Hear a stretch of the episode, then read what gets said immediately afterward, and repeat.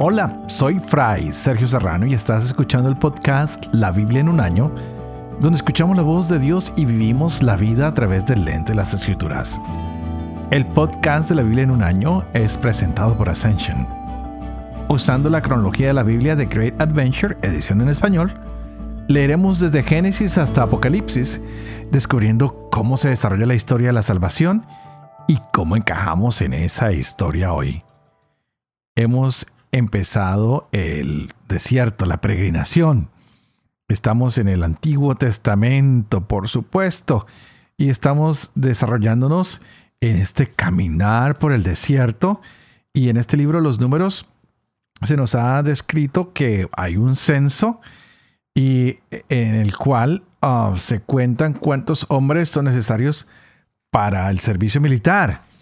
Y vemos cómo se continúa el momento de Dios hablar a su pueblo y del pueblo tener que seguir sus órdenes y el pueblo que a veces se hace el sordo. Tal vez tú y yo también nos hacemos los sordos a veces. Vamos a encontrar cómo el pueblo entonces va a caminar, va a viajar, cómo tienen que trabajar, tal vez tienen que luchar en algunos momentos, también tienen que testificar y adorar a Dios en algunos momentos, dar testimonio de ese Dios.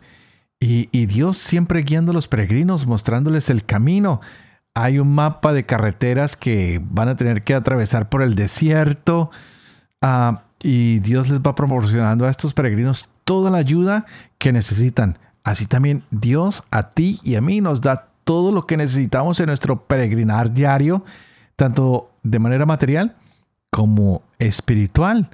Así que nosotros podríamos aprender mucho de este pueblo al ir atravesando estos libros, tanto de los números como del Deuteronomio también con los salmos. Ah, vimos ah, en los capítulos anteriores el éxodo, cómo fue la redención, cómo salieron de Egipto, cómo ah, Dios fue trabajando con ellos eh, desde las fábricas de ladrillos y de todos los lugares y cómo los fue ayudando y cómo ya salieron. Ahora los veíamos en el monte Sinaí, pero ahora nos damos cuenta de que Dios quiere que entren a la tierra prometida. Es un lugar muy cercano, están muy cerca y escuchábamos que estaban en Cades Barnea y allí mismo el pueblo se vuelve incrédulo, desobedece a Yahvé primero no quieren subir y cuando Dios les dice ya no suban, entonces sí suben. No nos pasa a ti y a mí que somos un poquito necios, hacemos todo lo contrario. Así que vamos a ver cómo estos hombres que han partido desde el monte Sinaí y van a llegar a la tierra prometida, no va a ser tan fácil. Porque al ser incrédulos y, y desobedecer a Dios, van a tener que viajar como vagabundos por todo el desierto y muchos de ellos van a morir. Los únicos que van a sacar la cara en estos momentos se llaman Josué y Caleb. Y un viaje que era de unos cuantos días se ha convertido ahora en un viaje que va a llevarlos a ellos por lo menos en unos 40 años. Wow, Dios les permite que avancen, pero van a tener que purificarse de muchas cosas en el desierto. Así que vamos a leer hoy lo que es ah, Números capítulo 2, Deuteronomio capítulo 2 y el Salmo 85. Este es el día 53. Empecemos. Números capítulo 2. Habló Yahvé a Moisés y a Aarón en estos términos. Los israelitas acamparán cada uno bajo su bandera, bajo las enseñanzas de sus casas patriarcales, alrededor de la tienda del encuentro, a cierta distancia. Acamparán al este hacia la salida del sol. La bandera del campamento de Judá, por cuerpos de ejército, príncipe de los hijos de Judá, Naxón, hijo de Aminadab. Su cuerpo de ejército, según el censo, 74.600. Acampados junto a él, la tribu de Isaacar. Príncipe de los hijos de Isaacar, Natanael, hijo de Suar. Su cuerpo de ejército, según el censo, 54.400. La tribu de Zabulón, príncipe de los hijos de Zabulón, Eliab, hijo de Gelón, Su cuerpo de ejército, según el censo, 57.400. Total de alistados en el campamento de Judá, 186.400 repartidos en cuerpos de ejército marcharán en vanguardia. Al sur, la bandera del campamento de Rubén por cuerpos de ejército. Príncipe de los hijos de Rubén, Elisur, hijo de Sedeur. Su cuerpo de ejército, según el censo, 46.500. Acampan junto a él. La tribu de Simeón. Príncipe de los hijos de Simeón, Salumiel, hijo de Surizadai. Su cuerpo de ejército, según el censo, 59.300. La tribu de Gad. Príncipe de los hijos de Gad, Eliasaf, hijo de Reuel. Su cuerpo de ejército, según el censo, 45.650. Total de listados en el campamento de Rubén, 151.450 repartidos en cuerpos de ejército. Marcharán en segundo lugar. Partirá entonces la tienda del encuentro, pues el campamento de los levitas está en medio de los demás campamentos. En el orden en que acamparon, partirán cada uno por su lado bajo su propia bandera. Al occidente, la bandera del campamento de Efraín por cuerpos de ejército. Príncipe de los hijos de Efraín, Elisamá, hijo de Amiud. Su cuerpo de ejército, según el censo, 40.500. Junto a él, la tribu de Manasés, príncipe de los hijos de Manasés, Gamaliel, hijo de Pedasur. Su cuerpo de ejército, según el censo, 32.200. La tribu de Benjamín, príncipe de los hijos de Benjamín, Abidán, hijo de Gideoni, su cuerpo de ejército, según el censo, 35.400. Total de alistados en el campamento de Efraín, 108.100 repartidos en cuerpo de ejército. Marcharán en tercer lugar. Al norte la bandera del campamento de Dan por cuerpos de ejército. Príncipe de los hijos de Dan, Agieser, hijo de Amisadai. Su cuerpo de ejército, según el censo, 62.700. Acampan junto a él la tribu de Aser. Príncipe de los hijos de Aser, Pagiel, hijo de Ocrán.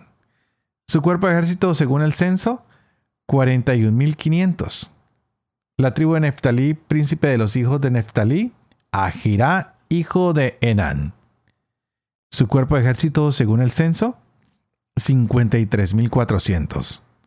Total de alistados del campamento de Dan, 157.600. Marcharán en retaguardia repartidos en banderas.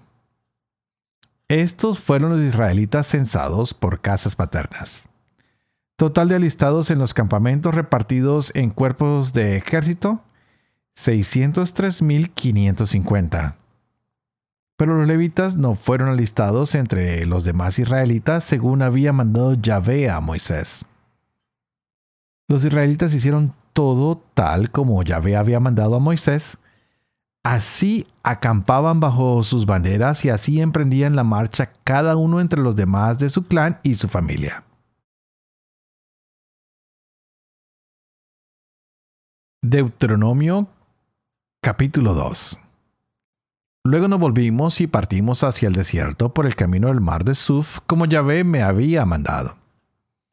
Durante mucho tiempo anduvimos rodeando la montaña de Seir. Yahvé me dijo, ya han dado ustedes bastantes vueltas a esta montaña. Diríjanse hacia el norte y da al pueblo esta orden. Van a pasar por el territorio de sus hermanos, los hijos de Esaú que habitan en Seir. Ellos les tendrán miedo, pero ustedes tengan mucho cuidado. No los ataquen, porque yo no les daré nada de su tierra ni lo de la planta del pie, ya que la montaña de Seir se la he dado en posesión a Esaú.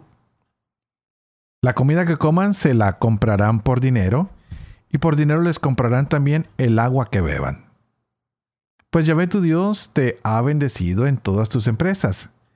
Ha protegido tu marcha por este gran desierto, y hace ya 40 años que Yahvé tu Dios está contigo sin que te haya faltado nada. Pasamos pues al lado de nuestros hermanos, los hijos de Saúl que habitan en Seir, por el camino del Arabá, de Elat y de Sion Gueber. Después cambiando de rumbo, tomamos el camino al desierto de Moab. Yahvé me dijo, no ataques a Moab, no lo provoques al combate, pues yo no te daré nada de su tierra, ya que Ar se la he dado en posesión a los hijos de Lot. Antiguamente habitaban allí los emitas, pueblo grande, numeroso y corpulento como los anaquitas. Tanto a ellos como a los anaquitas se los tenía por refaitas, pero los moabitas los llamaban emitas. Igualmente en Seir habitaron antiguamente los joritas, pero los hijos de Saúl los desalojaron los exterminaron y se establecieron en su lugar como ha hecho Israel con la tierra de su posesión, la que Yahvé les dio. Y ahora levántense y pasen el torrente Seret. Pasamos pues el torrente Seret. El tiempo que estuvimos caminando desde Cades Barnea hasta que pasamos el torrente Seret fue de 38 años. Hasta que desapareció el campamento toda la generación de hombres de guerra como Yahvé les había jurado. La mano misma de Yahvé cayó sobre ellos para exterminarlos del campamento hasta acabar con ellos. Cuando la muerte había hecho desaparecer del pueblo a todos los hombres de guerra, Yahvé me dijo, Vas a cruzar hoy la frontera de Moab por Ar y vas a encontrarte con los hijos de Amón. No los ataques ni los provoque, pues yo no te daré nada de la tierra de los hijos de Amón, ya que se la ha entregado en posesión a los hijos de Lot.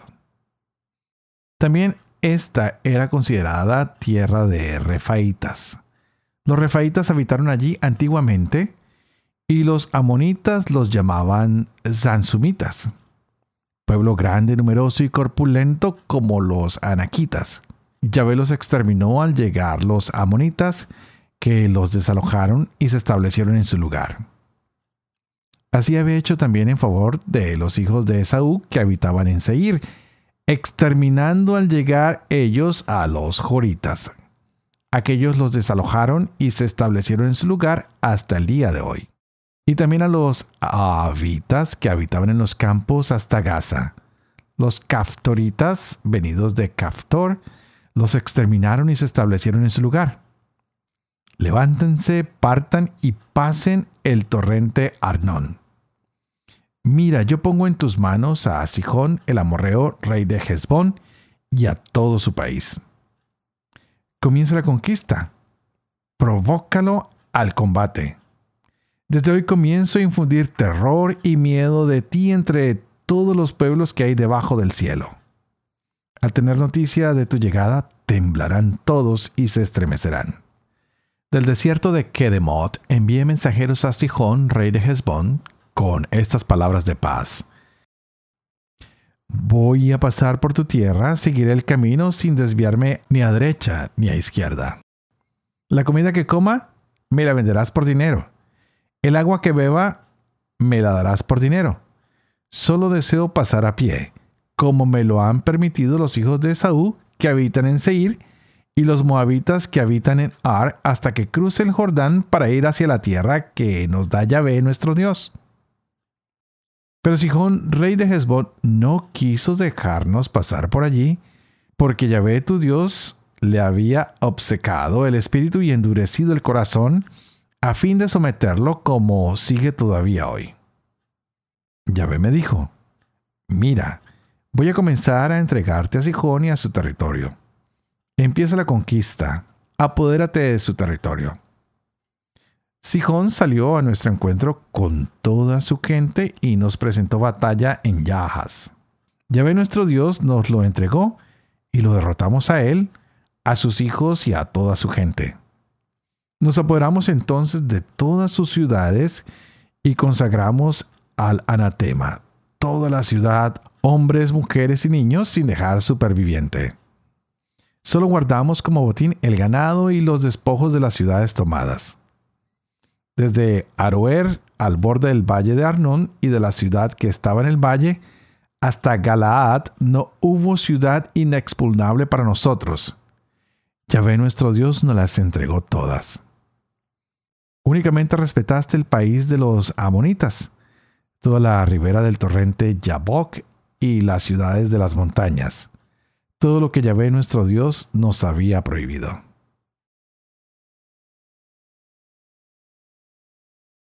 Salmo 85 Del maestro de coro De los hijos de Core Salmo Propicio ha sido Yahvé con tu tierra.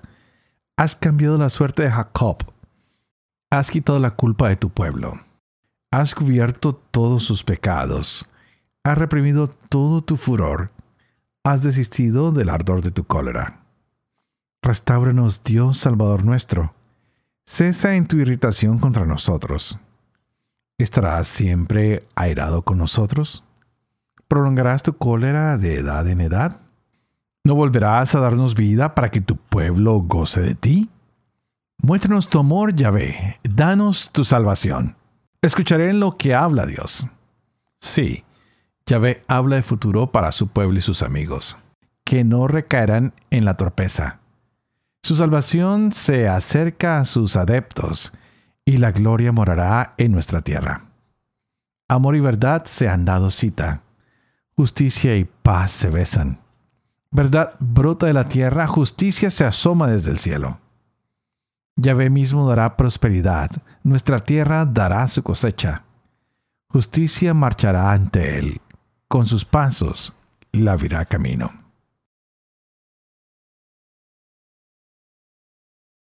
Padre de amor y misericordia.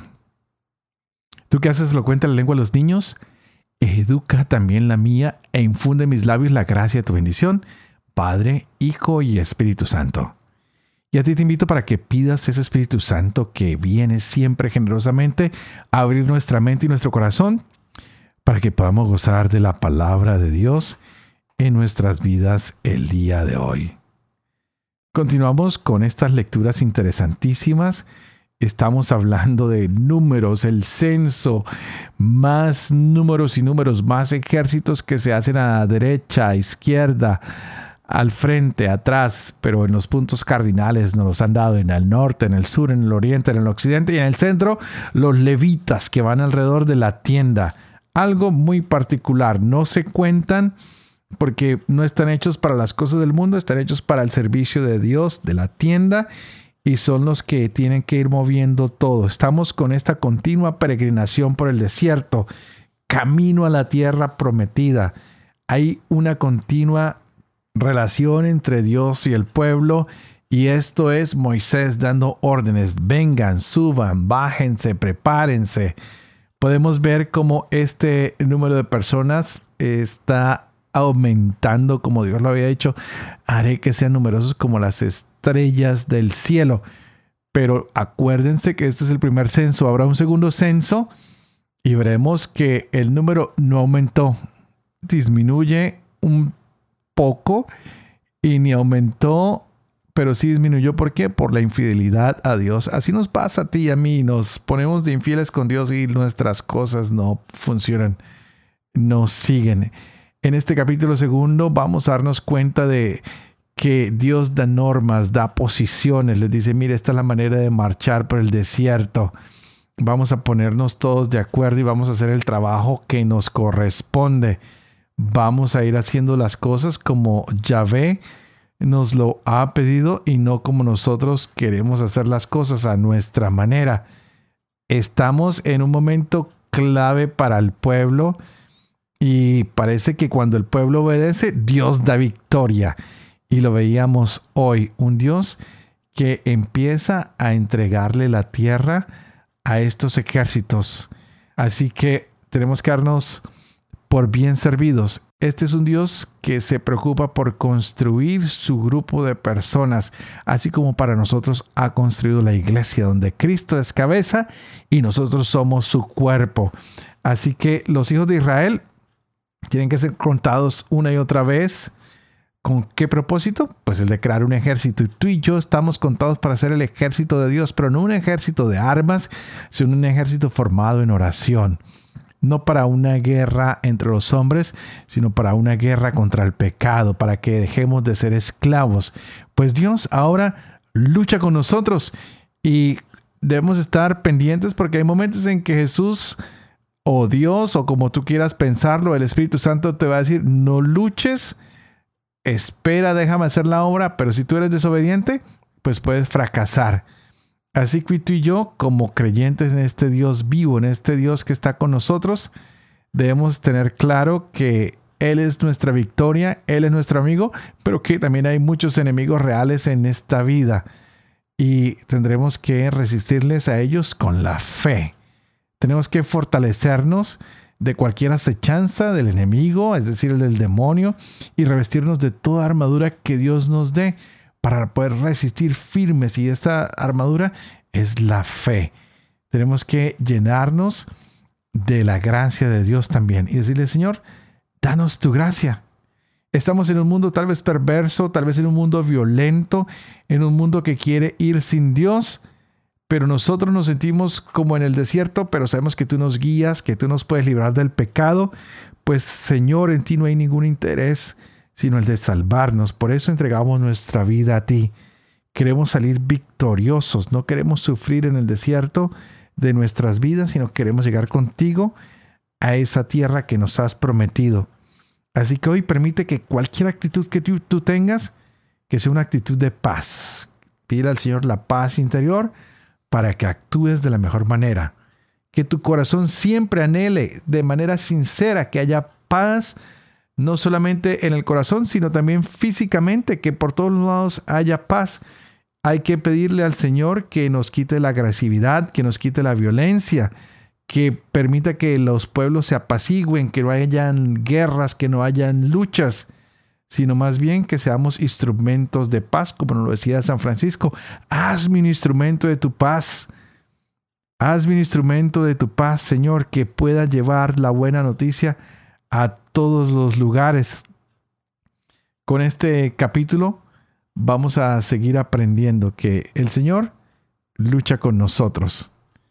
Y más que nada, hoy es Cristo quien camina con nosotros, quien está constante a nuestro lado. Es el Hijo de Dios. Es el que nos dice, tú también eres mi familia, tú también eres de mi sangre, tú también eres de mi pueblo. Lo entrego todo por ti. Así que permitámosle a Jesús que nos transforme hoy en una nueva criatura y dejémonos controlar nuestras voluntades por el Espíritu Santo. Y tú y yo aceptemos a Cristo como ese Salvador que viene a nuestras vidas, que viene a mostrarnos el camino que debemos seguir para que no sigamos perdidos en este desierto que el mundo nos quiere presentar distintos caminos y nos confunde y nos aleja de Dios. Que tú y yo seamos contados entre tantos que quieren seguir a Dios de manera fiel y firme. Y no te olvides, como siempre, de orar por mí, para que yo pueda ser fiel a este ministerio que se me ha pedido que haga. Para que yo, cada vez que me ponga frente a este micrófono, pueda enseñar y vivir con fe cada una de las cosas que leo. Para que enseñe la verdad y para que yo también pueda cumplir lo que estoy tratando de leer y de enseñar, y que la bendición de Dios Todopoderoso, que es Padre, Hijo y Espíritu Santo, descienda sobre cada uno de ustedes y los acompañen siempre. Que Dios los bendiga.